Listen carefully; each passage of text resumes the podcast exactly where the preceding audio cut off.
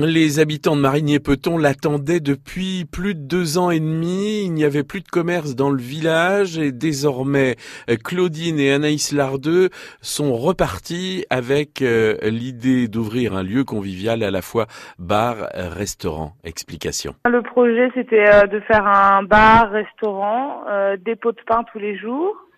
on fait aussi dépôt de journaux, Autanjou et Ouest France. Le relais colis est en cours et le point poste est en cours aussi. Voilà. Et donc, qui c'est qui cuisine? C'est Claudine ou c'est Anaïs? C'est Claudine, c'est Claudine, c'est Claudine.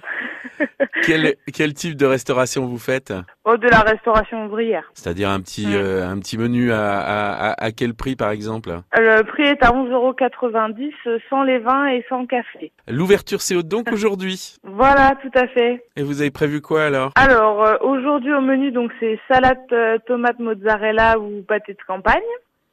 Euh, ensuite, donc c'est un plat unique, donc c'est rôti de porc et gratin dauphinois.